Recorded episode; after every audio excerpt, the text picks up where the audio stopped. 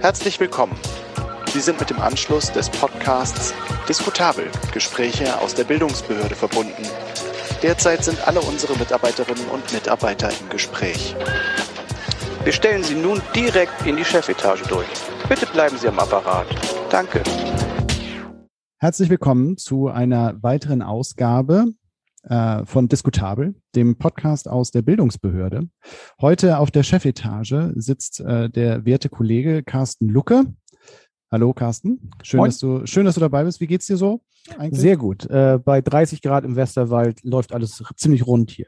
Carsten äh, hat übrigens einen intellektuellen Quantensprung gemacht. Oh, Carsten ja. äh, trägt nämlich jetzt Brille. Das könnt ihr da draußen nicht sehen, aber ich sage euch das. Wenn er heute irgendwie noch klüger klingt als sonst, dann ist das auf jeden Brille. Fall ist das der Grund.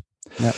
Und äh, bei uns in der Chefetage äh, ist heute Philipp Husemann von Joint Politics aus, äh, wie immer, aus Berlin. Wir führen alle interessanten Gespräche, äh, also sagen wir mal 90 Prozent unserer interessanten Gespräche äh, finden mit einer Schalte nach Berlin statt. Und Philipp, du dreist dich nahtlos in, in diesen illustren Kreis ein. Schön, dass du da bist. Willkommen. Ja, hallo Anselm, hallo Carsten, vielen Dank für die Einladung. Ich freue mich hier zu sein. Und weil wir ja auch der, der transparente Podcast sind, äh, sagen wir gleich zu Beginn, wir steigen heute nicht mit der Frage nach einem großen Bildungserleben von Philipp ein, denn ähm, entweder habe ich oder Carsten das in der Vorbesprechung verbockt, ihm zu sagen, dass wir diese Frage stellen würden. Wir nehmen das total auf unsere Kappe. Ähm, und es ist überhaupt nicht äh, an Philipp, sich jetzt irgendwie schlecht zu fühlen oder rot zu werden, obwohl das so ein bisschen optisch eigentlich ist. Ja, aber das kann auch die, das, die die UV-Lampe sein, mit der du dich besonders bin, ich bin auch ein bisschen, ein bisschen beschämt, ähm, äh, weil also ich bin ja in einem Bildungspodcast und habe gleich die erste Hausaufgabe verbaselt, weil äh, Anselm, nimm das bitte nicht auf deine Kappe. Wir hatten ein wunderbares Vorgespräch, auch da wurde das angesprochen. Ähm, ich, ich bin gerade, vielleicht das als Entschuldigung, äh, unfassbar busy, weil wir wir nehmen heute am 14.09. auf. Ich hoffe, das darf man sagen. Auf jeden Fall. Ähm, äh, und am 15.09. ist die Deadline für Joint Politics. Äh, ich will jetzt noch gar nicht richtig einsteigen, aber das so als kleiner Spoiler oder Cliffhanger zu, zu Joint Politics, wo es ja um Bewerbung geht. Mhm. Ähm, und äh, insofern, ich hatte aber ja tatsächlich jetzt die letzten Minuten Zeit, nochmal zu, über diese, über diese Frage nachzudenken und ähm, also was, was mich wahnsinnig inspiriert und wo ich auch was gelernt habe, ist tatsächlich von unseren Talenten, die wir, die wir betreuen und insbesondere einem jungen Mann, über den wir vielleicht später auch nochmal sprechen werden, äh, äh, Luca Pivoda, äh, den wir fördern. Luca ist jetzt gerade 22 geworden ähm, und, und hat mit 18 seine eigene Partei gegründet. Und ähm, was ich, was ich von Luca gelernt habe oder was mich inspiriert hat, also diese äh, diese Konsequenz in so frühen Jahren, ähm, weil Luca ist mit 14 in die SPD eingetreten und mit 17 ausgetreten, weil er einfach gemerkt ha hat, das ist nichts für mich und ich komme hier nicht voran. Und in dieser Konsequenz dann auch zu sagen, dann gründe ich halt meine eigene Partei und jammer nicht rum oder werde unpolitisch und sage nur die da oben und ziehe mich sonst raus aus der Politik, dann mit 18 zu sagen, ich gründe meine eine Partei, eigene Partei äh, finde ich irre inspirierend und lehrreich. Äh, und ich habe gelernt, äh, wenn ich dann so rückblickend geguckt habe, wo ich mit 18 stand oder mit 22, ähm, ja, durchaus politisch, aber noch lange nicht diesen Drive, ähm, finde ich, äh, finde ich wahnsinnig lehrreich und inspirierend, ähm, was eigentlich ein politisches Talent auch auszeichnet, schon schon in so jungen Jahren so ein klares mhm. Wertegerüst zu haben und so konsequent äh, seinen eigenen Werten nachzuleben. Äh, das habe ich gelernt. Äh, ich hoffe, das beantwortet äh, ein Stück weit die Frage. Ansonsten kann man bestimmt auch, auch ähm, vielleicht nochmal in anderer Gelegenheit zu dem Thema zurück. Ja, total. Äh, super, äh, super, super Antwort, weil sie uns direkt eigentlich ins Thema ja auch reinführt. Ähm, und äh, zu der nächsten Frage. Philipp, wer bist du und warum tust du, was du tust? Ja, ich bin äh, Philipp, Philipp Husemann. Ich bin äh, stolze 38 äh, Jahre alt. Äh, jung sage ich jetzt, äh, sage ich jetzt nicht mehr, aber irgendwie so an der an der Schwelle zwischen irgendwie äh, jung und alt. Und äh, was ich tue, ist, äh, dass ich ähm, aktuell beruflich äh, Co-Geschäftsführer bin von Joint Politics, äh, wie schon eben kurz ange äh, anskizziert. Ähm, Joint Politics ist ein, ein politisches Start-up, äh, das äh, vor allem junge, nicht ausschließlich, aber vor allem junge politische Talente fördert auf ihrem Weg, ihre politische Idee, ihre politischen Ansätze umzusetzen ähm, mit Startkapital, Netzwerk und Know-how, dazu später mehr. Mhm. Und warum tue ich das, was ich tue äh, bei Joint Politics? Ähm, das ist, glaube ich, so retrospektiv durchaus folgerichtig. Ich habe ähm, studiert äh, in Freiburg Geschichte, Politik und öffentliches Recht. Ähm, ich war äh, auch, auch das äh, Stichwort Bildungspodcast ein wahnsinnig schlechter Schüler, ähm, habe ein sehr schlechtes Abitur gemacht und ähm, aber zwei Dinge haben mich äh, immer in meiner, sagen wir mal, sehr schwierigen Schullaufbahn äh, sehr inspiriert. Ähm, das war ein sehr strenger, ähm, äh, sehr strenger, toller Leistungskurslehrer in Geschichte und, äh, und äh, das Thema äh, politische Geschichte und Politik. Also die Fächer haben mir immer irre Spaß gemacht. Da war ich dann auch sogar ganz gut als Schüler. Äh, und irgendwie gibt das ja dann doch so ein, äh, so ein, so ein Weg vor, zu sagen, hey, wenn diese zwei Fächer dich, dich so auch, auch in deiner sonst nicht so tollen ähm, äh, Schullaufbahn irgendwie glücklich gemacht haben und erfüllt, dann würde das doch durchaus Sinn ergeben, die zu studieren. Äh, das habe ich dann getan. Äh, und ähm, im Studium dann natürlich auch, dann, dann sollst du vielleicht schauen, dass du im weitesten Sinne dann beruflich tätig wirst in dem Feld. Und auch das habe ich dann getan, vor allem so in der politischen Kommunikation, was sich so bei mir durchzieht, wenn mir das immer großen Spaß gemacht hat, ähm, auch gesellschaftspolitische Themen zu kommunizieren und auch sozusagen spannende Geschichten ähm, zu erzählen in der Politik, äh, gesellschaftspolitisch. Äh, und das zieht sich so ein bisschen durch meinen Lebenslauf und das macht mir weiterhin großen Spaß. Mhm. Ist das äh, Joint Politics, ist es dein erstes Startup oder hast du, wie, wie sich das für so einen guten Startup halt gehört, irgendwie erstmal vier, fünf Dinger gegen die Wand gefahren oder, oder für viel Geld verkauft und dann irgendwie äh, dieses größere Ganze für dich entdeckt und dann das gegründet? Äh, also für viel Geld verkauft nicht, weil wir ja tatsächlich ein, ein Non-Profit-Startup sind. Das hätte ich vielleicht dazu sagen sollen. Also ähm, wir machen kein Geld damit. Das ist gemeinnützig. Im weitesten Sinne, man nennt das ja auch gerne Social Startup, äh, wobei die natürlich auch Gewinne machen können. Wir machen keinerlei Gewinne. Äh, und in diesem, in diesem gemeinnützigen Startup-Sektor bin ich tatsächlich schon ein, ein wenig äh, länger äh, unterwegs. Äh, habe sicherlich auch die eine oder andere Idee an die Wand äh, gefahren. Ähm, äh, das, was gut, zu, gut. äh, das, was äh, zum Beispiel jetzt als Organisation ähm, nicht mehr nicht mehr so in dem Sinne weiterlebt, wie wir uns das Grund anfangs gedacht haben, ist, ist ein Verein, äh, der, der nennt sich Fearless Democracy, den es noch gibt, ähm, den wir aber ähm, sozusagen nochmal mit, mit einer ganz anderen Zielsetzung 2016, äh, 2017 gegründet haben, ähm, weil, wir, weil das so eine Art Antwort war auf, ähm, auf die Kommunikation eines Donald Trumps, die Kommunikation rund um Brexit, deswegen Fearless Democracy. Also äh, Demokratien werden mit Angst besetzt äh, von den Gegnern der Demokratie, also der, der sogenannten neuen Rechten damals, die sehr stark auf Angst und sonstige negative Gefühle im Kontext der Geflüchtetenkrise und anderem gesetzt haben. Äh, und wir haben uns damals bei Phyllis Democracy zum Ziel gesetzt, ähm, das zu analysieren, dem auf den Grund zu gehen, mit Datenanalysen, haben viel mit Journalisten zusammengearbeitet ähm, und haben innerhalb von Fearless Democracy dann Gott sei Dank ein, ein Projekt äh, entwickelt, ähm, das sich sehr fokussiert hat. Äh, das ist vielleicht auch so ein Learning, wo wir beim Thema waren, wo haben wir viel gelernt. Ähm, also der Bauchladen äh, ist immer eine schlechte Idee. Also immer alles gleichzeitig machen, gerade wenn man ein gemeinnütziges Startup gründet, ist irgendwann schwierig. Dann ist es auch schwer zu erklären, was man eigentlich macht. Ähm, das Schöne bei, äh, bei dem Projekt Hate Aid, was wir dann innerhalb von Fearless Democracy initiiert haben, ist, ist, dass es einen sehr klaren Fokus hatte als politisches Startup. Ähm, nämlich, dass wir eine Hilfsplattform für Betroffene von Hasskampagnen im Netz gegründet haben und insbesondere politisch motivierte Hasskampagnen. Das war ja 2016 ein recht neues Phänomen. Äh, inzwischen gibt es, glaube ich, kein Parteiprogramm mehr, in dem nicht prominent der Hass gegen, äh, der Kampf gegen den Hass im Netz äh, drin ist. Das war 2016 noch undenkbar.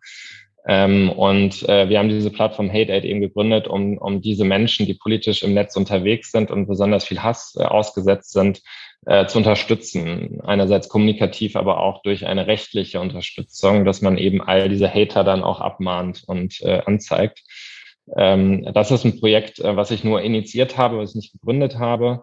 Äh, das wurde ganz toll äh, von, von der Geschäftsführerin äh, sozusagen ausgegründet als G GmbH und auch das läuft sehr gut und ist ein, ein großes Stolzprojekt für mich. Ähm, und ähm, genau, das, das, das kommt sozusagen noch, das so ein bisschen noch neben meinem Gründungsbackground, auch bei Joint Politics muss ich auch fairerweise sagen, dass ich das nicht gegründet habe, sondern dass ich da aufs Brot mit aufgesprungen bin, weil die die Gründerin von Joint Politics, äh, Caro Weimann, äh, da, da schon gegründet hatte und mich dann eigentlich gefragt habe, ob ich mit meiner Expertise ähm, aus der politischen Zivilgesellschaft äh, da mitmachen will.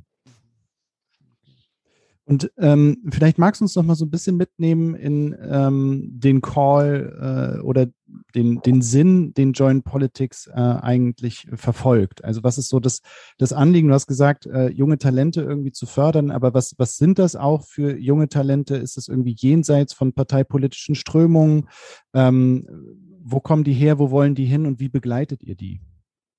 Genau, also die, die Vision äh, vielleicht oder auch die Motivation, Joint Politics zu gründen, ähm, liegt, liegt auch also im, in den Jahren, die ich eben skizziert habe, 2015, 2016, 2017, ähm, wo es sozusagen äh, in meiner, aus meiner Sicht so einen, so einen neuen politischen Gründergeist gab und sich so eine neue politische Zivilgesellschaft auch gebildet hat von Leuten, die gemerkt haben, erstmals in ihrem Leben, das, was wir hier, hier haben, äh, die Demokratie, ist nicht gegeben. Ähm, also ich bin, bin groß geworden äh, in dem Glauben, äh, dass das äh, einfach eine gesetzte Größe ist in meinem Leben. Also ich hätte, ich hätte dich, glaube ich, ausgelacht, wenn du mir vor, vor äh, äh, sechs, sieben Jahren gesagt hättest, ey, das könnte wirklich mal sein, dass wir, dass wir die Demo dass wir keine Demokratie in Deutschland haben. Ne? Das hätte ich damals einfach für Humbug gehalten ähm, aber dann eben paar Jahre später nicht mehr. Und das zeigt ja, wie, wie krass diese Kipppunkte sein können.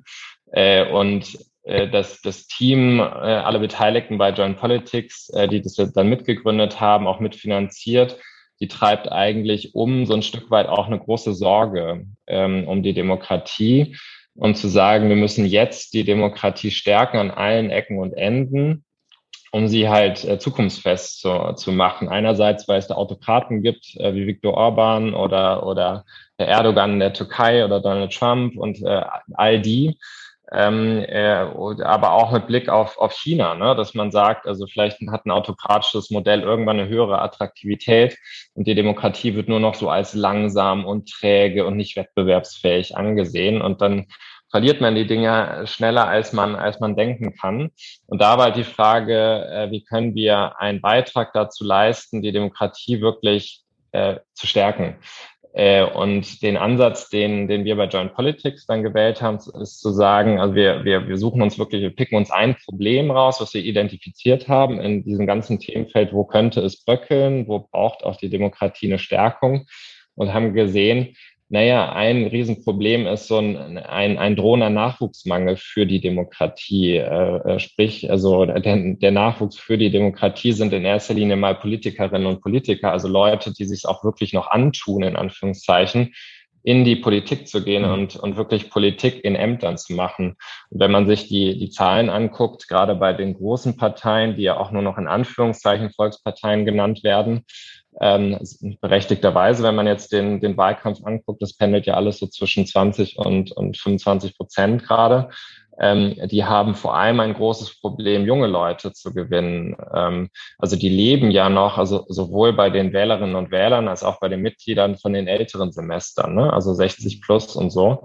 Und ähm, um nur mal zwei Zahlen zu nennen, äh, ich glaube, bei der, bei der SPD sind, sind die äh, Mitglieder unter 40, äh, sind es nur noch 18 Prozent und bei der CDU sind es nur noch 15 Prozent, die unter 40 sind. Ne? Also kann schon fast von einem ein Stück weit Aussterben der Mitglieder, äh, wenn man es ein bisschen dramatisieren will, sprechen. Ähm, und das betrifft ja nicht nur, nicht nur die großen Parteien, sondern insgesamt. Äh, das betrifft auch Bürgermeisterposten, das betrifft Stadträte ähm, und äh, so ein, ein generelles Fremdeln mit, ähm, gehe ich wirklich in die Politik? Ähm, also ich weiß nicht, wie, wie ihr das seht, aber also ich, ich kenne das auch aus meinem Bekannten- und Freundeskreis. Die sehen das gar nicht als Option an, in die Politik zu gehen, weil das sowas von unattraktiv ist äh, und, und man so leidensfähig sein muss. Und aus all diesen Insights und den Zahlen, die wir hatten, haben gesagt, wo bekommen wir denn was tun? Was wird da getan für so eine, Nachwuchsförderung der Politik? und was gibt es vielleicht auch noch nicht. Und was wir natürlich relativ schnell gemerkt haben und was man, was wir auch wissen, ist, dass es natürlich parteinahe Stiftungen gibt, äh, dass es innerhalb von Parteien Nachwuchsförderprogramme gibt, Talentprogramme, Stipendien äh, etc. Äh, aber ähm, es gibt nichts Überparteiliches. Ähm, also es gibt keine Struktur unabhängig von Parteien. Und natürlich können auch die parteinahen Stiftungen und die Parteien sozusagen nur im Rahmen ihres Möglichen agieren. Und ähm, genau da haben wir gesehen, da ist eine Lücke, die können wir füllen. Und da können wir wirklich ganz dezidiert äh, Nachwuchsförderung für die Politik machen, eben mit diesem überparteilichen Ansatz. Vielleicht kann ich gleich äh, was lernen im Sinne von, äh, du konterkarierst das, was ich äh, raushöre. Ich habe mir bewusst, ganz bewusst bei vielen Podcasts lese ich mir nicht irgendwie die, die Webseiten unendlich vorher durch, weil dann sozusagen der ein, eigene Film schon losgeht. Ich bin in der Analyse weitestgehend bei dir, das, was du gerade gesagt hast. Ähm, aber das Erste, als ich das gehört habe, äh, als Anse mir äh, das vorgestellt hat, und ich das auch schon woanders angetickert gehört habe, war so ein bisschen, äh, es ist eine punktuelle und jetzt in mhm. Klammern Elitenförderung, weil das, was du beschreibst, ist ja ein strukturelles Problem. Mhm. Ähm, und deswegen die Frage, äh, ob du mich äh, berichtigen musst oder nicht berichtigen musst. Arbeitet ihr mit Joint Politics tatsächlich an, äh, der, an dem strukturellen Problem, die Analyse, die du gerade gegeben hast, oder ist es eben fernab von den Parteien dann doch ein Fokus auf äh, wenige Menschen, die in, die in diesen politischen Betrieb dann hineingespült werden durch euch? Ähm, genau, wir machen keine, keine sozusagen politische Breitenförderung, sondern wir machen in der Tat ähm, ausgewählte Talente, nennen wir sie ja auch, wo wir sagen, die müssen wir für die Politik gewinnen. Wir glauben aber sehr fest daran, dass diese Talente, wenn sie erfolgreich sind, wenn sie Wirkung zeigen, dass die wiederum Leute begeistern können für Politik. Ne? Also ich glaube, das ist so im Bereich der der politischen Bildung, der ähm, im vorpolitischen Raum, also eine, ein Stück weit eine Politisierung, dass da ja durchaus viele Programme gibt und dass es das auch eher dann doch die Aufgabe der Parteien ist. Also wenn man junge Leute anziehen will, in die Parteien zu gehen, dann können wir das als Joint Politics nicht machen. Wir sind ja auch dezidiert keine Partei. Gleichwohl glauben wir und äh, ein Stück weit, ähm, genau, also sozusagen die Probleme sind sowohl in der Breite da, dass es halt insgesamt zu wenige, zum Beispiel Mitglieder in Parteien gibt, ähm, aber eben auch in der Spitze. Also dass es dann ähm, die Leute, die dann in den Parteien sind, es zu wenig schaffen, wirklich nach vorne zu kommen, äh, mhm. die jungen Leute. Und da sind wir, ich würde es nicht Elitenförderung nennen, sondern wirklich Talentförderung, weil sozusagen du mit, mit einem so anderen soziodemografischen Background natürlich auch dich bei Joint Politics bewerben kannst. Und du brauchst jetzt äh, nicht mal ein Abitur, um genommen zu werden bei Joint Politics. Also da sind wir aus meiner Sicht nicht in dem Sinne elitär, dass, dass wir einen Bildungsbackground erwarten von den Leuten. Äh, aber wir fördern ganz, ganz dezidiert die Leute, wo wir glauben, die werden in sehr kurzer Zeit sehr viel Impact generieren. Ja, das stimmt schon. Und lass mich noch eine technische Spra äh, Frage hinterher schießen, weil du, du sprichst von Überparteilichkeit, äh, wenn es sozusagen mhm. um die äh, Talente geht. Aber ihr wisst ja auch, dass das politische System äh, in Deutschland funktioniert, wie es funktioniert. Und, und um eure politischen Talente zu platzieren, im Sinne von, dass sie auch in ein kommunales Wahlamt, in ein Parlament, wo auch immer hineingewählt werden, werdet ihr wahrscheinlich ja auf alles das an Parteien in irgendeiner Art zurückgreifen müssen, was sich jenseits von 5%-Hürden äh, bewegt. Äh, also sozusagen eure Förderung, damit die auch wirklich fruchtet, diese, diese Pflanze, diesen, diesen Samen, den mhm. ihr seht, der muss dann ja auch irgendwie in diesem bestehenden System, bei allen Defiziten, mhm. dass das vielleicht auch hat, aber in diesem System müsste ja praktisch auch wahltechnisch, sage ich jetzt mal, äh, in, in ein Amt hineinkommen, was ja tendenziell über die vier, fünf, sechs Parteien funktioniert, die eben äh, jenseits von fünf Prozent Hürden, wenn es jetzt nicht Personen Direktwahlen sind, tatsächlich auch gewählt werden. Äh, auf, auf Bundesebene auf jeden Fall, auf Landesebene meistens auch, wobei da haben dann kleine Parteien auch schon, schon wieder eher eine Chance. Auf kommunaler Ebene würde ich dir da tatsächlich widersprechen. Also da schaffst, schaffst du es auch ähm, jenseits von, von sozusagen den, den klassischen Parteien, gerade parteilose Kandidatinnen, Kandidaten haben da immer mehr äh, Erfolge. Äh, und das sind auch Leute, die uns äh, interessieren. Aber natürlich machen wir auch ein, ein Reality-Check, ähm, wenn, wenn wir die Bewerbung sehen ähm, wie wahrscheinlich ist es, dass die Person den politischen Hebel erfolgreich äh, betätigen kann, äh, den sie oder er an, anstrebt mit der Förderung. Ne? Und gleichzeitig scheuen wir uns nicht davor, auch mal ins Risiko zu gehen. Ne? Wir sehen das auch als, als Risikokapital an. Ähm, wir fördern ja mit bis zu 50.000 Euro und fördern bewusst auch die Leute, äh, die sonst vielleicht ka kaum eine Chance hätten und sagen, auch selbst wenn sie es nicht schaffen, ähm, dieses dieses eine Wahlziel, ähm, dann, dann entsteht daraus potenziell was anderes. Wir müssen das andere schon sehen im Prozess. Ich mache es mal ganz konkret an der Lujan Roloff. Ähm, das ist ähm, eine, eine junge Frau, die in Potsdam kandidiert als freie Kandidatin für den Bundestag äh, im Wahlkreis von Olaf Scholz, Annalena Baerbock und Linda Teuteberg. Ähm, sie selber kommt aus der Zivilgesellschaft, hat Extinction Rebellion mitgegründet. Mhm. Äh, als sich Luyen bei uns beworben hat, ähm, haben wir auch sehr offen gesagt, ähm, dass für uns gar nicht so eine große Rolle spielt, ob sie es jetzt in den Bundestag schafft oder nicht. Wenn sie das Wunder schafft, ähm, toll, dann freuen wir uns auch für sie. Ähm, wir haben uns aber viel mehr für ihren Plan interessiert, mit neuen Methodiken auch des Community Organizings ähm, in Potsdam eine Bewegung zu starten, die eher so die, die Vision ähm, de, der, der Klimahauptstadt Potsdam äh, vollzieht. Äh, Potsdam ist ja ein, eine wichtige Klimastadt mit den Instituten, die es dort gibt. Äh, und wir fanden sehr spannend daran zu sagen, kann man im Lokalen eine Bürgerplattform, eine Bürgerbewegung starten. Luyen mit ihrer auch Bewegungserfahrung von Extinction Rebellion, die eine, eine Scharnierfunktion hat von äh, zwischen Zivilgesellschaft und Politik durchaus in die Politik einwirkt.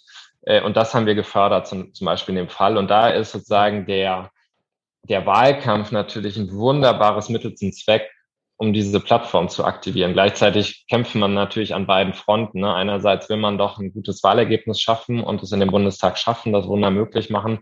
Andererseits will man diese Plattform aufbauen. Das ist wirklich ein Risikokapital, ähm, wo wir auch sagen, das kann auch scheitern, sowohl für Joint Politics als auch für Luyen, aber das ist okay. Also, ne, das ist ja auch, das, da kommen wir so ein bisschen eher aus dieser Startup-Welt, dass wir sagen, irgendwie, ähm, da gilt ja so ein bisschen die Richtlinie eins von zehn ähm, und äh, dann ist es in Ordnung, ähm, wenn, wenn, wenn das sozusagen zum Erfolg geführt wird. Äh, ich würde jetzt nicht sagen, dass, dass wir uns jetzt mit eins von zehn äh, zufrieden geben würden. Wir fördern aktuell sieben Projekte, also in der ersten Runde drei, aktuell vier. Ähm, da erhoffen wir uns natürlich, dass mindestens zwei, drei von den sieben dann, dann wirklich auch erfolgreich sind und politische Wirkung zeigen. Aber es kann auch über so, so einen Weg gehen. Da sind wir bewusst offen und wollen uns sozusagen nicht, nicht zu sehr, also da wollen wir Innovation auch fördern und nicht, nicht nur die klassischen Strukturen fördern, wenngleich wir auch die klassischen Strukturen unbedingt mitfördern wollen, dass wir die klugen Köpfe, Köpfe in den Parteien auch fördern. Deswegen ist, glaube ich, parteienübergreifend das bessere Wort als überparteilich, weil wir einfach sowohl Leute von der CDU fördern als auch Leute von der SPD, wenn die gute Ideen mitbringen. Mhm. Also das ist kein, das ist kein Hinderungsgrund, wenn man ein Parteibuch im Gepäck hat, äh, um sich bei euch zu bewerben. Die müssen. Es sei denn, es sei denn, es ist das Parteibuch von der AfD, dann ja, okay. ist es ein Hinderungsgrund. äh, aber genau, die demokratisch gesinnten Parteien ähm, wollen wir unbedingt stärken okay. und mhm. wir sehen uns auch als Partner von Parteien. Ähm, wir reden auch sehr viel mit, mit den Parteien, äh, sind eigentlich in, in fast allen Parteizentralen haben wir die Gespräche geführt. Mit manchen ähm, tauschen uns regelmäßig auch aus, wenn wir die Förderrunden machen. Mhm. Es geht dann auch über die E-Mail-Verteiler in den Parteien, äh, dass, dass die Parteien auch ihre Talente da aktivieren, ähm, dass die sich bei Joint Politics bewerben. Das klappt gut. Ähm, was wir nicht machen, ist einfach Wahlkampfkassen auffüllen. Mhm. Ähm, sondern man muss sich mit einer, einer Idee bewerben bei Joint Politics, die uns überzeugt. Und da merkt man auch relativ schnell, ist das irgendwie konstruiert? Geht es nicht eigentlich doch darum, Wahlkampfkassen mhm. aufzufüllen und man konstruiert so nebenbei noch eine Idee? Das merkt man sehr schnell. äh, die Bewerbungen haben dann auch wenig Chancen. Und gleichzeitig merkt man super schnell, wenn, wenn da wirklich ein Herzensthema ist, äh, bei einer Abgeordneten oder bei einer Kandidatin wie Verena Huberts in Trier, die wir fördern, mhm. äh, die für die SPD in den Bundestag will, äh, und die hat sich mit, mit einer Idee äh, beworben, wo man richtig von, von Minute eins gemerkt hat, die brennt dafür, die will das wirklich umsetzen, wenn sie gewählt wird. Und dann wird es für uns sehr, sehr spannend. Darf ich ganz kurz, Carsten, bevor, bevor du reinsprichst, äh, im Falle einer Verena Huberts, ich kannte sie nicht, äh, Carsten sagte, ja, ja, ähm, sagt mir was und so. Ähm, ist es dann, also wie kann es sein, dass jemand, der oder die eine geile Idee hat, nicht äh, von der eigenen Partei gefördert wird? Oder warum braucht es euch dann? Also wo, wo, wo kommt ihr sozusagen in dieses Spiel rein, mhm. äh, eigentlich eine Parteiaufgabe ja sozusagen zu übernehmen? Ja, ähm, äh, also sie, sie, sie macht es ja, ne, indem sie ähm, die Partei, indem sie Verena Huberts äh, fördert, im Sinne, dass sie den Wahlkampf äh, finanziert, dass Verena Huberts es schafft in, dem, in den Bundestag. Da kriegt sie ja viel auch strukturelle Unterstützung in Trier von der SPD in Rheinland-Pfalz, was zum Beispiel eine Lyen in Potsdam nicht hat, was wir auch merken, was knüppelhart ist für freie Kandidaten, dass da nicht hinter, dass dahinter natürlich nicht nochmal so eine Struktur ist, die unterstützt äh, auch so ehrenamtlich Wahlkämpfer und Wahlhelfer. Also all das hat ja äh, Verena Hubert schon. Gleichzeitig, äh, und, und das ist sozusagen für Joint Politics auch nicht relevant, ähm, das finanzieren wir auch nicht. Ähm, also den Wahlkampf in Trier finanzieren wir nicht. Ähm, äh, und dass wir, klar, kann man natürlich sagen, die Partei soll jede Idee von, von ihren Nachwuchspolitikern fördern, ist, glaube ich, aber auch zu viel verlangt von den Parteien, ähm, äh, weil, weil das auch einfach dann zu teuer wird. Und ähm, ich glaube, da sind, da sind wir eben genau eine sinnvolle Ergänzung, dass solche Ideen nicht verpuffen, die Verena hat, äh, dass sie wirklich auch äh, sich dann die sechs Monate mit Joint Politics nehmen kann, sich auch die richtigen Leute ins Team holen äh, kann, die dann die Idee ausarbeiten. Das kann sie auch alles nicht alleine machen im Wahlkampf, ähm, dass sie sich dann das Geld äh, auch einsetzen kann, um eine gute Webseite zu bauen, gute Veranstaltungen zu machen, das Thema zu platzieren. Ähm, da glauben wir, dass es schon sinnvoll ist, dass wir da, da als flankierend, äh, als, als neue politische Struktur ähm, mit reingehen. Ähm, und ähm, da muss man, glaube ich, auch sehen, äh, genau, Parteien können nicht alles machen und alles finanzieren. Ich würde ganz gerne mal diesen einen Schritt zurück machen, weil ich das spannend finde. Vielleicht magst du und kannst aus dem, aus dem Nähkästchen ein bisschen plaudern, ohne äh, auch Parteien zu nennen. Aber gerade diejenigen der Talente, die ihr sozusagen aus dem Parteienspektrum fördert. Und mit deiner Analyse, die du vorhin gegeben hast, wo ich schon die erste Frage gestellt hatte, was sozusagen in Parteien mhm. äh, schlecht läuft, plus Überalterung. Ähm, und dann sagst du, bist du sogar in den Parteizentralen oder ihr seid in den Parteizentralen und sprecht auch mit den, mit den im Bundestag vertretenen Parteien, minus eins, sag ich mal. Ähm, kannst du so ein bisschen sagen, gibt es irgendwie so zwei, drei Punkte ähm, aus den Gesprächen, aus dem, was ihr mit euren Talenten raus, äh, auch raushört, woran krankt es denn tatsächlich, dass, äh, dass die jungen Menschen, und so, es, so hört sich ja an, dass es eher die jüngere Vertretergeneration mhm. ist, dass es, dass es tatsächlich nicht dazu reicht, sozusagen im normalen demokratischen Parteisystem da hinzukommen, wo sie vielleicht äh, schneller hinkommen oder dann durch euch eben gefördert hinkommen? Ja, ich überlege gerade, ob wirklich aus Nähkästchen plaudern in Parteien da sozusagen das Interessante ist. Also ich finde, die machen schon auch gute Analysen, das ist gar keine Frage. Wer, unsere Gespräche gehen dann aber eher in die Richtung, ähm, welche, welche guten Leute kann man jetzt noch fördern. Ne? Also das ist dann so eigentlich eine andere Debatte oder ein anderer Diskurs, Diskurs, den wir führen. Viel spannender ist es natürlich mit den, mit den, sagen wir, mit der Generation zu reden, die das eben äh, für sich ausschließt. Ne? Also dieses, warum geht ihr denn nicht äh, in die Parteien? Ich weiß, ich kann bei, bei mir selber anfangen. Ähm, und äh, auch wenn ich jetzt nicht mehr die ganz junge Generation bin, ähm, äh, ich, ich glaube, dass, oder, oder warum gehen jetzt so viele Leute, fühlen sich wohl und zu Hause bei Organisationen wie Fridays for Future, aber auch vielen anderen zivilgesellschaftlichen Organisationen. Ich glaube, ein ganz ganz zentraler Punkt äh, ist doch, dass auch kulturell die Organisation, die ja, ja gleichzeitig eine große Tradition haben, was ja auch sehr toll ist, ähm, äh, aber sozusagen kulturell es nicht geschafft haben, ausreichend eine Offenheit zu bieten für jüngere Leute. Und das hat unser Fellow, wir haben ja so Coaches und Mentoren bei Joint Politics, Hanno Burmeister, sehr, sehr schön beschrieben. Der hat ein Buch geschrieben, Liebeserklärung an eine Partei, die es nicht gibt. Ähm, äh, der selber in der SPD aktiv war, auch da für den Parteivorstand gearbeitet hat, also auch für die Fraktion, also sozusagen vieles, vieles erlebt hat und so aus eigener Erfahrung doch gemerkt hat, dass, dass sozusagen so wie Parteien strukturiert sind, hierarchisiert sind, welche Kultur sie haben, äh, dass das einfach mit der Lebensrealität von den Menschen, vor allem von den jüngeren Menschen, nichts mehr zu tun hat. Und es wird, glaube ich, zu Recht immer wieder dieses Beispiel gegeben von dem äh, Ortsverband oder Ortsverein, so als strukturgebendes äh, Element, wo man sich schlicht oftmals nicht wohlfühlt und nicht zu Hause fühlt. Und ähm, was, ich denke mal, da hat Corona schon ein bisschen was äh, verändert, dass man, dass man flexibler arbeitet, dass man digitaler arbeitet, dass man auf Zuruf arbeitet, dass auch ein, ein Chatten in WhatsApp-Gruppen eine Art Arbeit ist ähm, oder sein kann. Ähm, aber ich glaube, da wird zu wenig noch in den Parteien vorgelebt, wie Parteiarbeit auch sein kann. Ähm, und, ähm, und so hat man, hat man eigentlich ein Fehlen der eigenen Peer Group in den Strukturen. Ähm, und, und somit wird es nicht, nicht attraktiv. Ähm, und ja, das ist, glaube ich, der, der große Knackpunkt, den, den Parteien zu beantworten haben. Ähm, äh, wie, wie öffnen wir uns äh, wieder für, für junge Leute? Und das ist ja am Ende auch deswegen, also auch ein Grund, Joint Politics äh, zu, zu, ähm, zu, zu gründen. Wir können ja nahe Transmissionsriemen sein, ne? Also, dass wir als neue Organisation Joint Politics, die vielleicht ein bisschen anders strukturiert ist, ähm, eine andere Kultur hat, ähm, äh, vielleicht in manchen Bereichen ein bisschen niedrigschwelliger ist, nicht so der große, große Apparat, sondern irgendwie die vier, fünf Leute, die alle paar Wochen ihre Sprechstunde bei Zoom machen als Erstkontakt.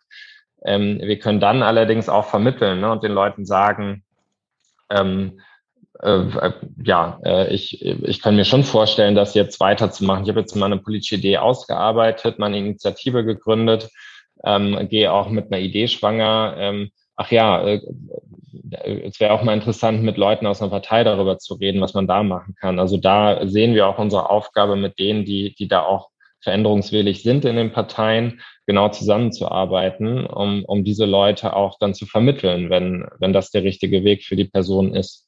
Hm.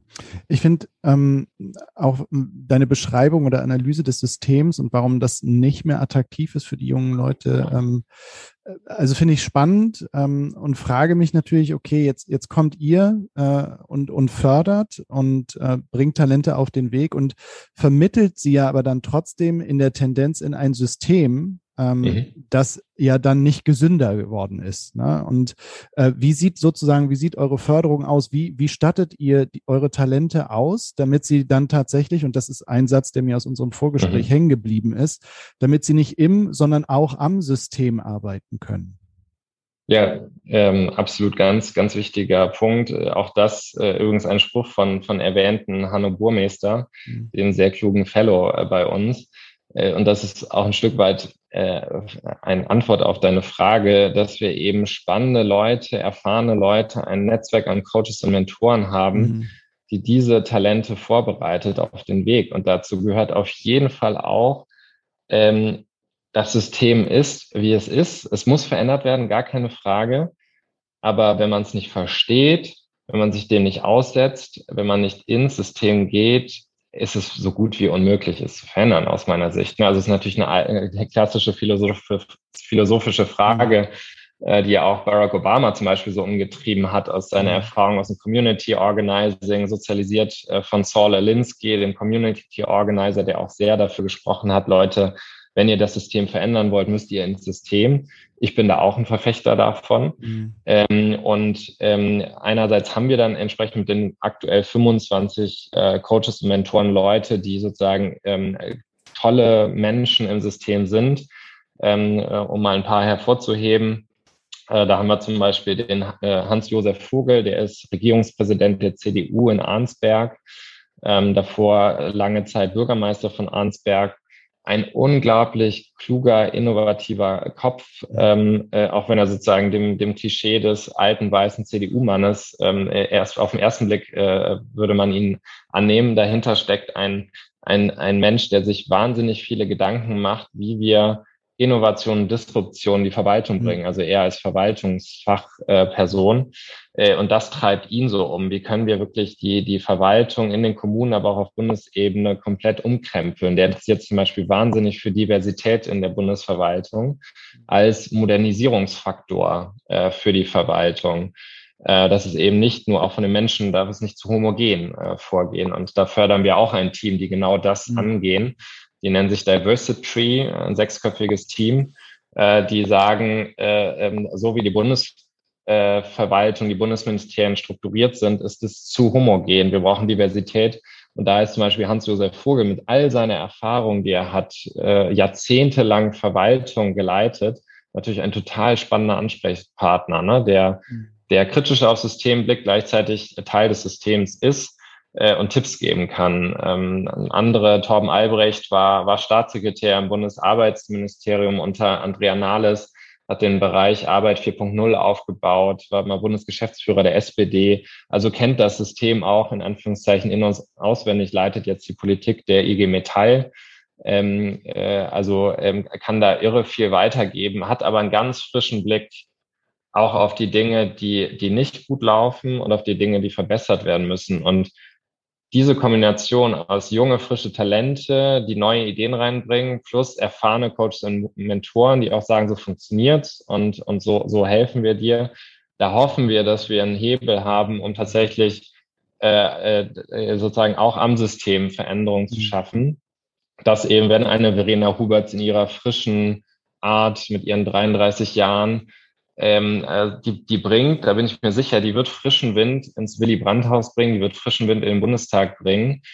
Und äh, ich glaube, diese Person müssen wir identifizieren und, und reinbringen, ähm, äh, damit, ähm, äh, damit wir ein Stück weit auch eine, eine Transformation äh, mhm. sehen. Mhm. Okay. Die ja eben nicht immer, das muss ja nicht die große Revolution sein, ne? Das mhm. ist dann einfach die, die Transformation und die Anpassung. Letztendlich sind es ja Anpassungen ans 21. Jahrhundert, also eher so eine Art, manche Dinge haben wir verschlafen und in manchen Strukturen sind wir noch sehr stark im 20. Jahrhundert verhaftet. Und, und da brauchen wir einen Modernisierungsschub. Es ist ja eher das äh, als, als die, das, der große Umsturz oder ähnliches. Mhm.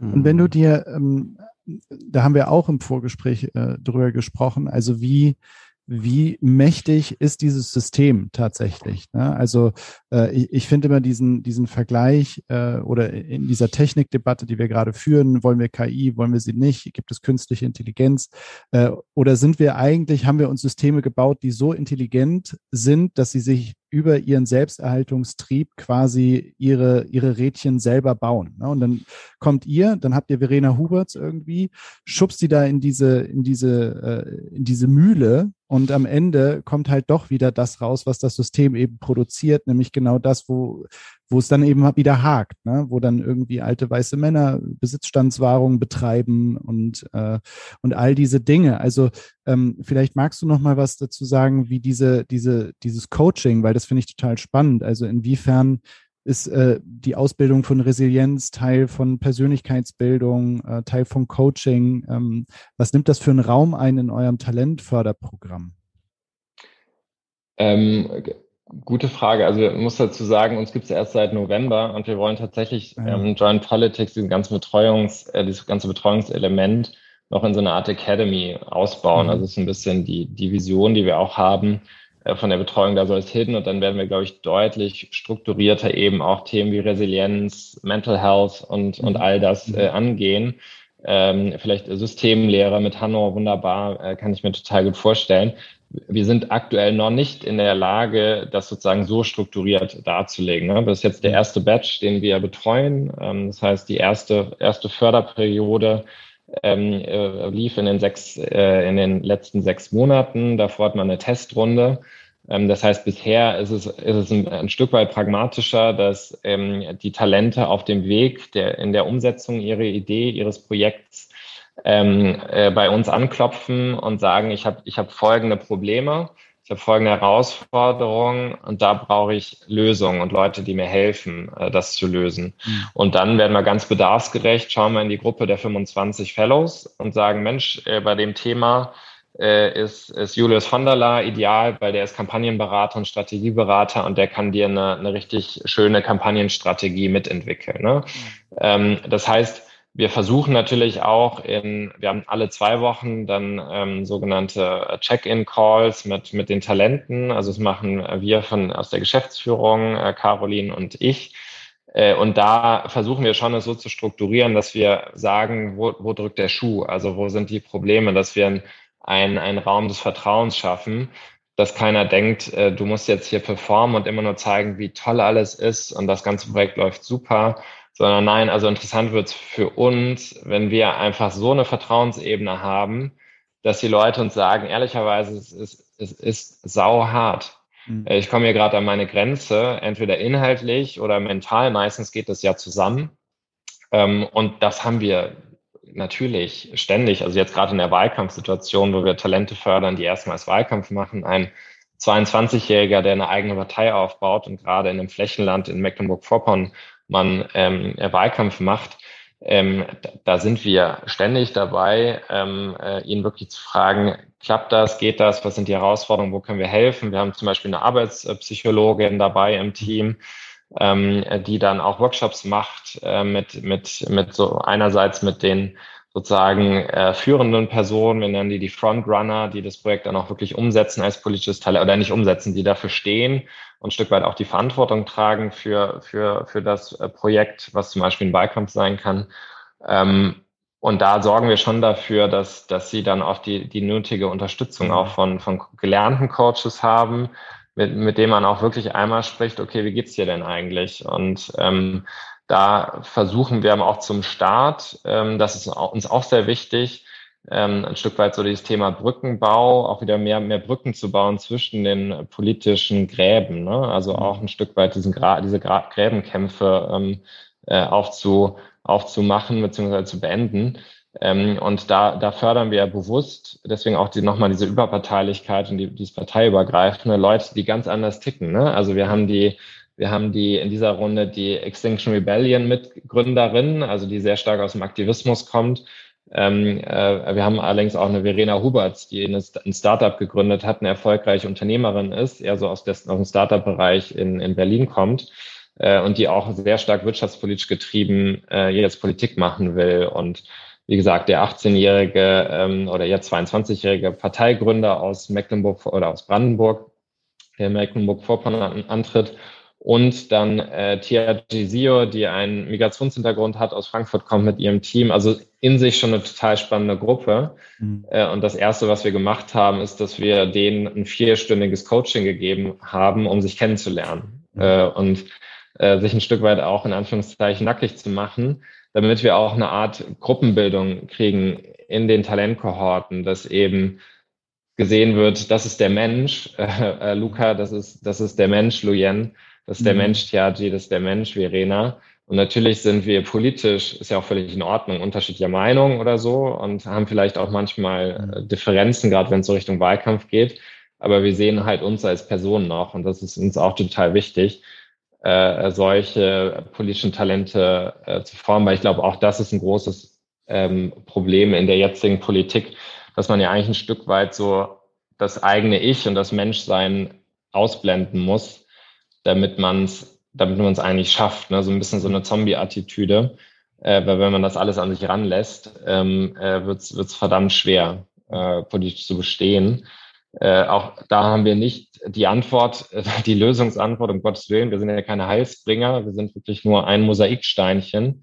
Äh, das muss man, glaube ich, auch nochmal relativierend sehen. Wir sind ja nur ein klein, ganz kleines Rädchen auch in diesem politischen Betrieb, aber hoffentlich ein neues Rädchen, mhm. das ein Stück weit dann die anderen Rädchen ein bisschen verändert. Mhm. Sag mir nochmal, wie, ich weiß nicht, ob ihr das bei euch diskutiert, würde mich interessieren, ob ihr es diskutiert. Also wir diskutieren hier jetzt gerade so ein bisschen aus der Perspektive, im System ist es krank und wir sind zwar nicht die Heilsbringer, wie du sagst, aber wir sind sozusagen äh, die Frischzellenkur so ein bisschen. Ne? Mhm, ne? genau. Und ähm, also Demokratie ist natürlich ein großes Schlagwort, aber die verschiedensten Ebenen, die Demokratie ausmacht, ist natürlich ein super, super komplexes äh, Produkt in ganz Deutschland.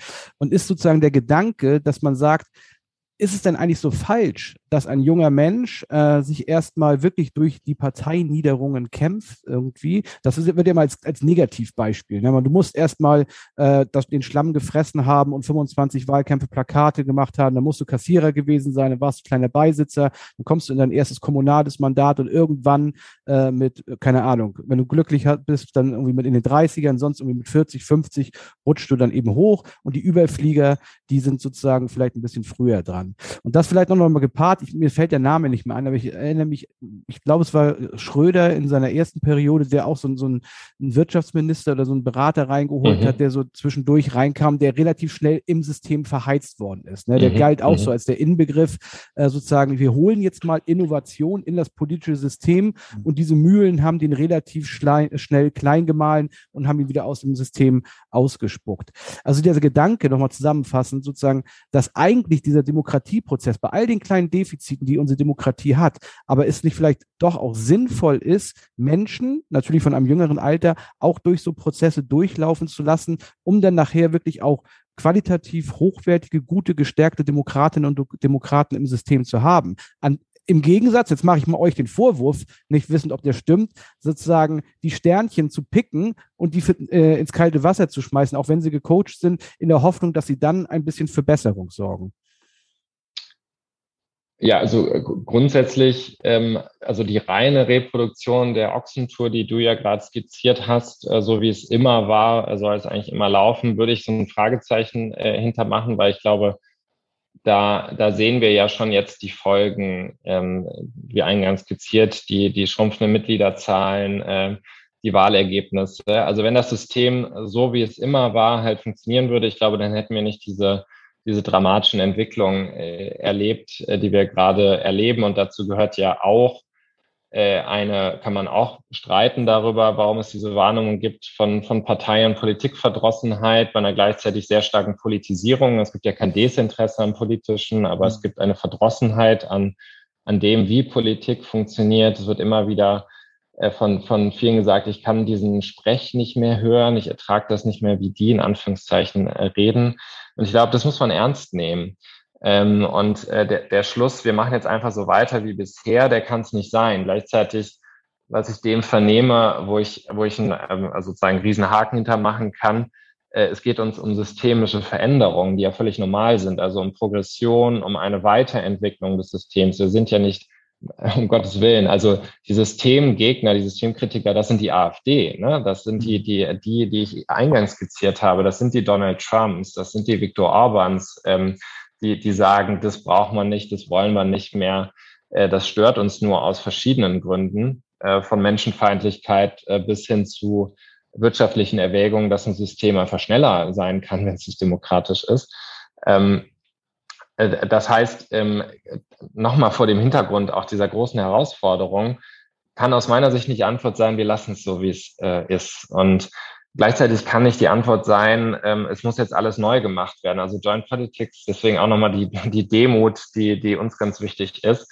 Ähm, wir können nur eine, ja, Frischzellenkur finde ich gut. Also ein bisschen Frischzellenkur für die Parteien, ein bisschen Frischzellenkur für die Bundesverwaltung, ähm, äh, für andere, ein bisschen Inspiration für Leute, die sonst nichts mit Politik am Hut haben. Ähm, mehr kann es halt erstmal nicht sein. Gleichzeitig hoffe ich, äh, dass äh, das auch durch genau Gespräche, die wir in den Parteien führen, dass, dass Leute merken, ah ja, okay, man, wir können das auch innerhalb der Strukturen anpassen. Ne? Also somit das schönste Gespräch, was ich da hatte, war mit einem, kann den Namen jetzt nicht nennen, aber ein CDU-MDB, äh, der irgendwie nach dem Gespräch mit uns, als wir unsere Runde gemacht haben, uns vorgestellt haben im Bundestag, äh, sagt er zu uns, na, ach, eigentlich brauchen wir doch Joint Politics im Konrad-Adenauer-Haus. Und ich sage, genau darum geht's. Also mhm. das wäre für uns das Beste und die größte Erfolgsgeschichte für Joint Politics, wenn es äh, diese Art von Struktur im Willy Brandt-Haus äh, äh gibt, bei den Grünen, bei der FDP, bei der CDU, bei der CSU, also bei all diesen demokratisch gesinnten Parteien, die wir brauchen, die wir stärken wollen, ja auch mit Joint Politics, die aber eben zu dem Schluss kommen, stimmt. Also so, äh, also die reine Ochsentour kann es nicht mehr sein. Wir müssen halt mal schauen, wie wir, ähm, wie wir auch die Strukturen dahingehend verändern, dass, äh, dass wir überhaupt erstmal Leute kriegen. Ne? Also gerade ähm, haben wir noch gar nicht so richtig drüber gesprochen, aber der kommunale Sektor, es gibt ja wirklich Gemeinden, die finden keine Bürgermeisterkandidaten. Mhm. Äh, und das ist eine Realität. Mhm. Vielleicht, äh, Ansem hat sich gerade äh, äh, ja. zu Wort gemeldet, aber vielleicht ich gerade gemeldet. Grad, genau. äh, nee, aber deswegen gerade anknüpfen, was, was, vielleicht jetzt gar keine Frage, aber dass wir jetzt äh, doch nochmal diese, dieser Gedanke schoss mir gerade durch den Kopf. Also auch weil du gesagt hast, ihr seid so in der zweiten Runde, ist natürlich alles noch sehr jung und so. Ähm, und was der Kollege da äh, MDB aus sagt, natürlich, wir brauchen es im Konrad-Adenauer-Haus. Das wäre nämlich meine Folgefrage jetzt gewesen.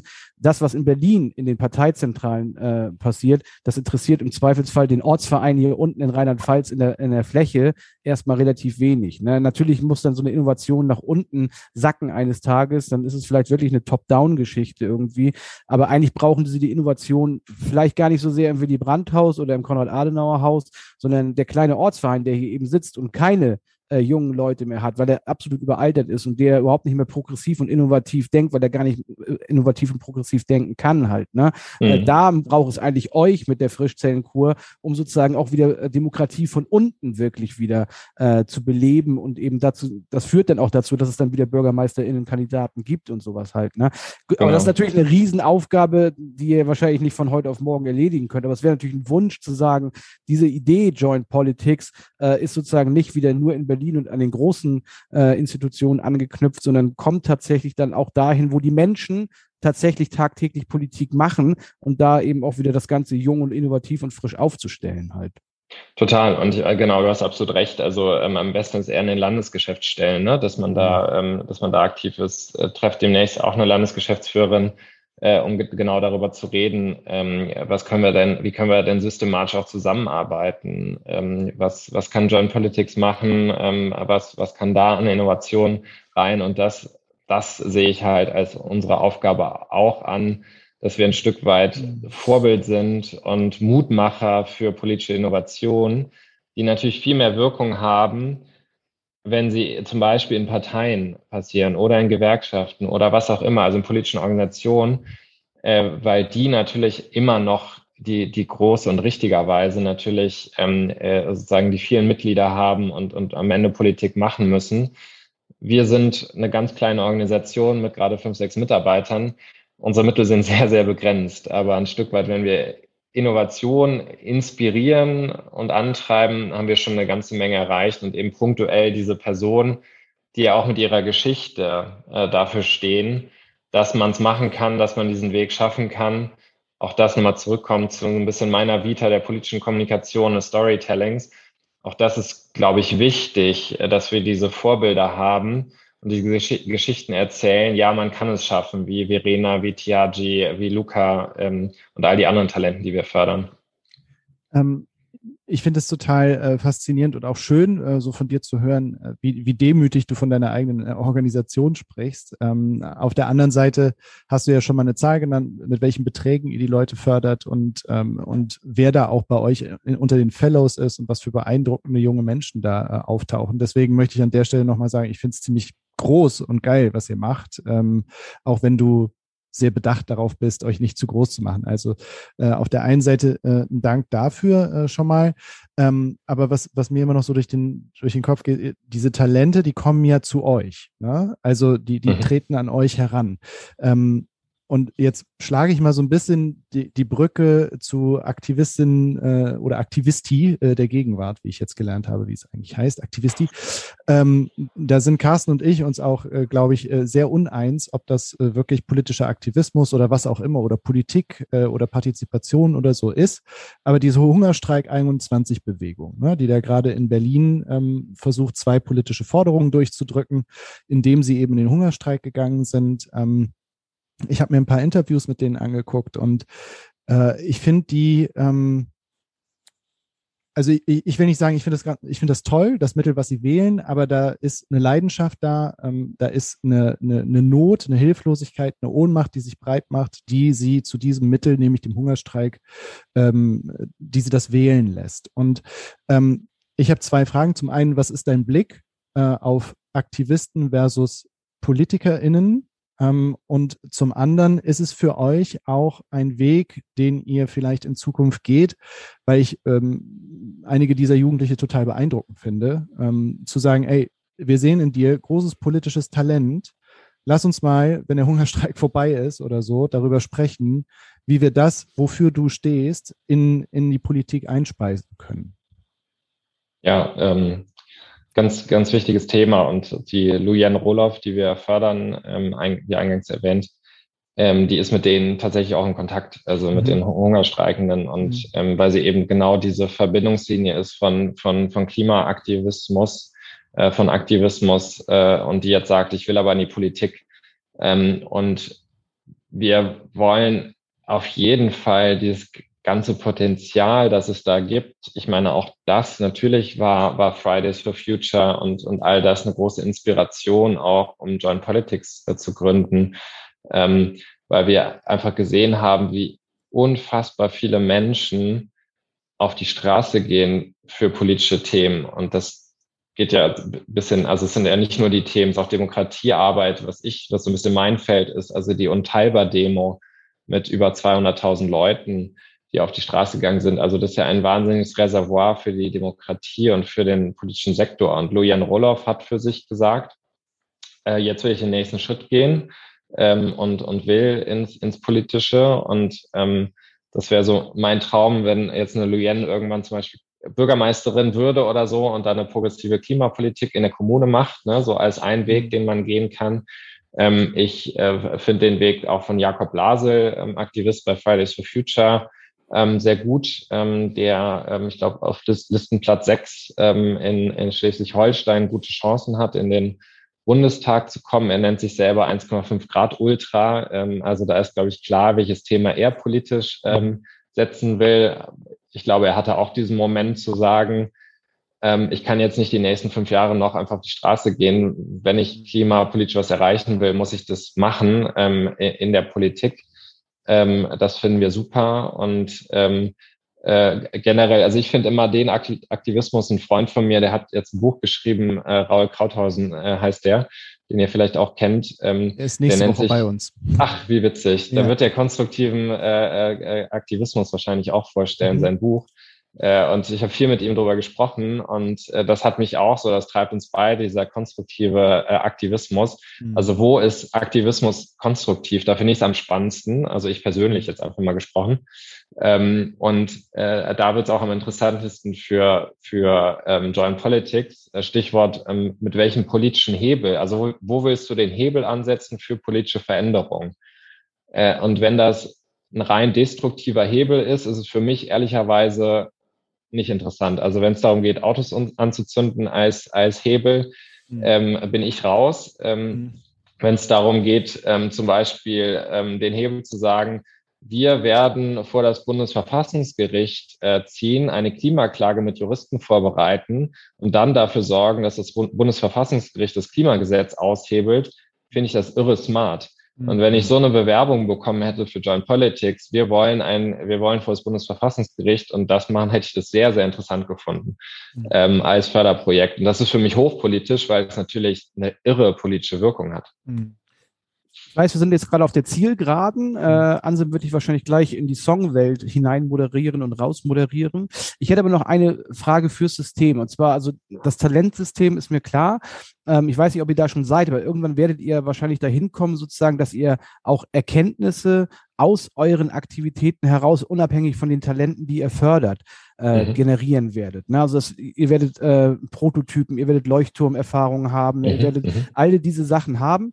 Ist das bei euch angedacht äh, für einen späteren Zeitpunkt sozusagen auch, weil, weil wir vorhin gerade über die Fläche geredet haben, sozusagen fernab von einer Talentforderung, wo es eben um Geld geht, sozusagen mit euren Erfahrungen, Ergebnissen, Erkenntnissen, mit anderen Multiplikatoren dann zu versuchen, eben weiter in die Breite zu kommen? Ist das irgendwie ein Thema bei euch?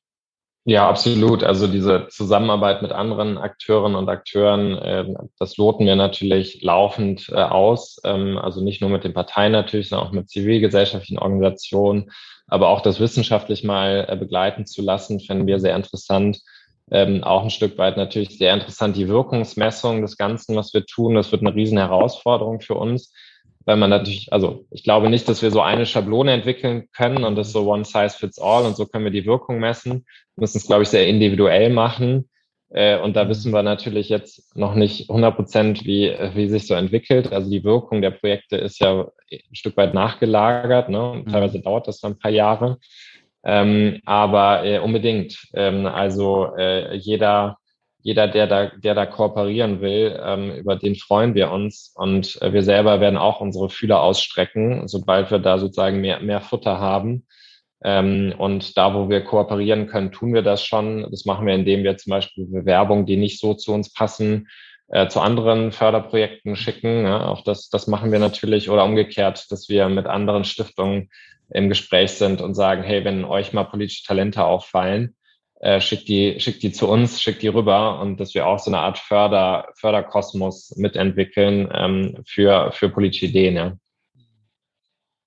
ja total. Äh, also sehr beeindruckendes Projekt. Ich sage es nochmal, weil mir jetzt auch nochmal, äh, jetzt in unserem Gespräch, wir reden ja sozusagen die zweite Stunde schon miteinander, auch die ganze Tragweite äh, nochmal noch mal deutlich wird, ey, und ich wünsche euch echt, dass ihr möglichst bald äh, die, die Sterne äh, in, in das System schmeißt und dass die Leuchttürme da wachsen. Und ich habe da echt äh, so gar keine Bedenken, ähm, dich kennt und jetzt eben auch auf der Webseite sehend, mit was für Menschen ihr zusammenarbeitet. Äh, und an der Stelle wenn ihr mal Menschen im Westerwald sucht, ne, die irgendwie ähm, euch dabei unterstützen können, eure Talente irgendwie noch ein bisschen zu coachen, unter, unter ihre Fittiche zu nehmen, wir sind äh, auf jeden Fall gerne bereit, glaube ich, äh, da auch irgendwie unseren, unseren Teil zu beizutragen. Denn am Ende ist es ja auch das, was wir mit politischer Bildungsarbeit äh, verfolgen. Ne? Also es, uns geht es äh, ja auch darum, natürlich mehr so in so einer breiten Wirkung eine systemische, ähm, systemische Sensibilität herzustellen für, für Politik und wie sie funktioniert, eine kritische Distanz dazu auch aufzubauen, aber eben auch dieses empathische, okay, wie, wie, wie kann ich das, wie kann ich das gestalten, wie kann ich Gehör finden, wie, wie verschaffe ich meinem politischen Willen auch Ausdruck. Ähm, Apropos Ausdruck, politischer Wille. Ähm, es gibt Musik, es gibt Menschen, die drücken ihren politischen Willen über Musik aus. Boah, war das smooth reinmoderiert. Alter Schwede. äh, ja, ähm, lange ausgedacht. Ja, lange ausgedacht, vorbereitet. Ähm, es ist fünf nach, du musst gleich weg, aber magst du uns noch einen Song dalassen auf unserer Spotify-Gästinnenliste, der für dich irgendwie wichtig ist, für die Arbeit, die du tust, der dich inspiriert, auch vielleicht in anderen Bereichen. Vielleicht handelt es von Liebe. I don't know. Philipp Husemann, was für einen Song dürfen wir für dich dort äh, platzieren? Sehr gerne, der, der kommt gleich. Jetzt, jetzt breche ich hier mit deiner Smoothness oh, in der Anmoderation, aber ich will ein herzliches Danke, Dankeschön sagen. Also A für das tolle Gespräch, hat mir wahnsinnig Spaß gemacht, das mit euch mal in die Tiefe zu reflektieren, auch mal systemisch nachzudenken mhm. ähm, und äh, hat mir so viele äh, Anregungen gegeben. Dafür vielen, vielen Dank euch beiden. Ähm, und äh, genau, ich habe tatsächlich äh, mich in dem Sinne dann doch vorbereitet, dass ich die Ausgangsfrage mir überlegt habe und das fiel mir auch gar nicht so schwer, den Song, den ich äh, euch jetzt mitgebracht habe, weil es so passend ist äh, bei all der Veränderung, äh, die es braucht. Aber ich kann zurückblicken und 20 Jahre zurückgucken, als ich ähm, vor ziemlich genau 20 Jahren Abitur gemacht habe und da ähm, habe ich tatsächlich meinen Abi-Song, den man mhm. sich da wünscht, wenn man das Zeugnis kriegt. Man, ah, wie gesagt, okay. sehr schlechtes Abi-Zeugnis. Aber über den, den Song habe ich mir einige Gedanken gemacht und ich finde es interessant, weil bei all der Veränderung ähm, dann doch auch Kontinuität äh, da ist und ich finde den Song erstens weiterhin großartig, also ich mag ihn, das ist ja auch nicht selbstverständlich, mhm. das, was man vor 20 Jahren gehört hat, dass man das, das noch gerne hört. Ähm, und er passt, er passt auch äh, inhaltlich. Und zwar ist es von Incubus äh, Drive. Okay. Ähm, ein Song, der unter anderem den, den, äh, die Songzeile hat den Refrain uh, Whatever tomorrow brings, I'll be there. Mhm. Und ähm, das, das fand ich damals äh, schon, schon gut, so als auch Mut, Mutmachung und mhm. ähm, weiß nicht, sich denn auch den, den schwierigen Phasen im Leben und den Ängsten sich stellen und I'll be there und den Drive mitbringen. Und ähm, ziemlich genau das ähm, mache ich jetzt auch bei Joint Politics. Und ich habe tatsächlich einige Sorgen, was die Zukunft angeht, äh, auch unserer liebgewonnenen Demokratie und all die Krisen und weiß nicht, wie gut wir sie meistern werden. Mhm. But I'll be there. Und ähm, äh, genau, das äh, dieses Gefühl der, der Selbstwirksamkeit, in dem man, in dem man da ist, ähm, den finde ich weiterhin sehr, sehr gut. Insofern wünsche ich mir genau den Song. Okay, super, sehr schön. Den werden wir auf die Liste aufnehmen. Ähm, und ich bedanke mich nochmal für dieses äh, auf jeden Fall Hoffnung machende Gespräch auch. Äh, Dito, auch von meiner ich, Seite. Herzlichen Dank. Ja, das ist für mich das, was ich so gefühlstechnisch am Ende, glaube ich, mit rausnehme, ähm, dass da Menschen am Werk sind, die irgendwie Hoffnung stiften, gemeinsam für eine gute Sache für unsere Gesellschaft und für die Politik. Meine Güte, bevor ich heule, äh, äh, machen wir mal hier Schluss. Äh, Dankeschön, tschüss nach Berlin, äh, alles Gute. Danke euch. Ciao, Philipp. Tschüss, Carsten. Tschüss, Anselm.